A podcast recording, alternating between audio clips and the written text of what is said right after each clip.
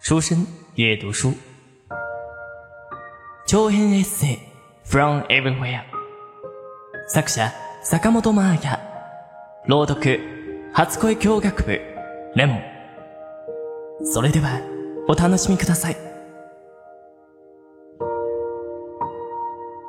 今日、ミラノへ向かう列車の中で、久しぶりにヘッドフォンをして音楽を聴いた。自分のアルバムを聴いた。向かいの席のお兄さんは爆睡していた。窓の外はとても良い天気で、名前も知らない駅をいくつも通過しながら、列車は北を目指していた。ぶどう畑だろうか。畑がずっと続いてる。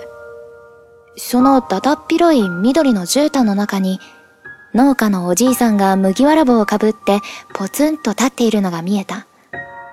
特急列車の窓からほんの一瞬通り過ぎただけだったけど、その人を見たとき、私は、なんだか猛烈に早くステージに戻りたい、と思った。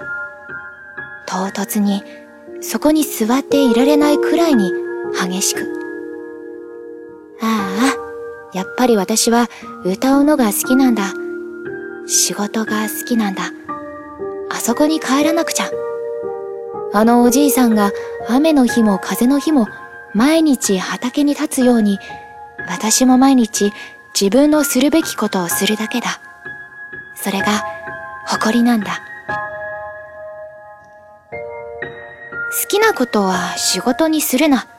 趣味のまま自由に楽しんだ方が絶対に幸せだから。って昔誰かが言っていた。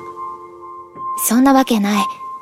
好きって気持ちは何よりも強い力になって、それさえあればどんな困難も乗り越えられるってずっと思ってきた。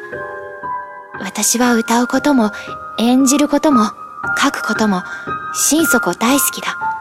子供の時から他には何も得意なことも夢中になれることもなかった。これだけが私の個性で居場所だった。21年間も続けてこられたのは好きだから。他に理由なんかない。でも、時々あの言葉が身に染みてチクチクすることはあるんだ。気持ちだけじゃどうにもならない現実にぶつかることは確かにある。大人とは、仕事とはそういうものだと割り切って受け入れるには動機が純粋すぎてちょっと痛い。今日的文章先读到这里，未完待续，期待大家下一次收听。关于栏目的建议和想法，可以填写在下方的评论栏中与我们互动哦。